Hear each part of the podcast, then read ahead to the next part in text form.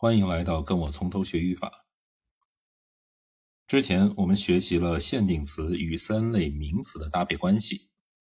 那么，除了我们之前所讲的搭配关系之外呢，限定词与限定词之间还存在着一定的搭配关系。在名词词组中心词之前，如果有两个或者两个以上限定词出现的时候，就会产生限定词的先后顺序问题。按照它不同的搭配位置。限定词可以分为第一类、中位、前位、后位限定词。按照限定词与限定词之间的不同搭配位置，限定词可以分为中位限定词 （central determiner）、前位限定词 （predeterminer） 和后位限定词 （post determiner）。中位限定词包括 a、an、the、zero、this、that、these、those、my。your 等等，marries my friends some any no every each either neither enough what whatever which whichever whose 等等。那前位限定词包括 all both half double twice three times 等等，one third two fifths 等等，what such 等等。 后位限定词包括 one, two, three 等等，first, second, third 等等，next, last, other, another 等等，many, such, few, little, fewer, fewest, less, least, more, most, several, such。此外呢，还有 plenty of, a lot of, lots of, a great number of, a great deal of, a great many。 A large amount, a great quantity of 等等，其含义呢相当于 many 或者 much，在理论上也应该归入后位限定词。当然了，在用法上与其他的后位限定词呢还是有一些区别的。比如下面这个句子当中，A lot of these houses round here have glass in the front door。那么，如果一个名词词组带有上述三类的限定词，那么它的搭配关系总是按照前位、中位、后位的顺序来排列的。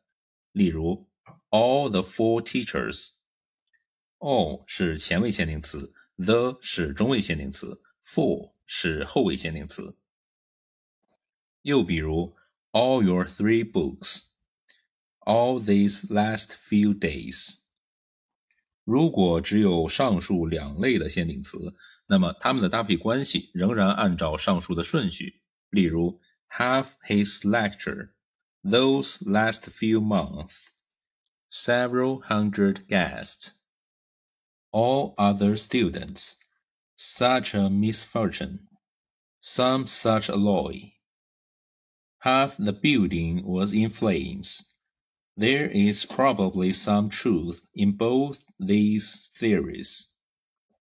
All my other patients are fine. The eyes of the other three girls were fixed on Alex.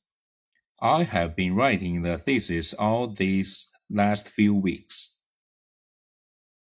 从上述这些例子当中可以看出呀，中位限定词之间和前位限定词之间是互相排斥的。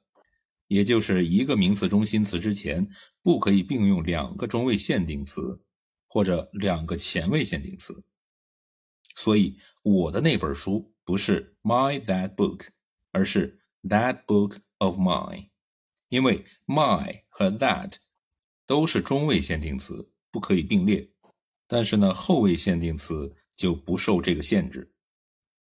除了我们刚才说的 these last few months。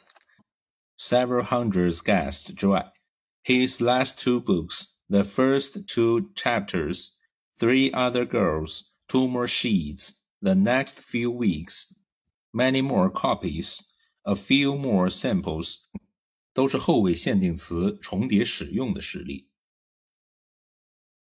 个别的限定词有跨类现象，比如 such 既属于前位限定词，又可以归为后位限定词。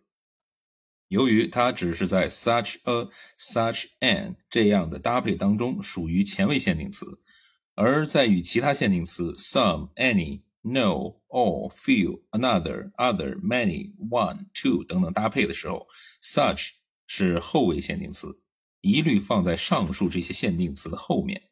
比如 some such、any such、no such、few such、one such 等等。因此呀，在这儿呢，我们把它归入后位限定词。作为中位限定词，every 也有例外的情况。它有时呢可以与名词属格或者物主限定词连用，位于其后。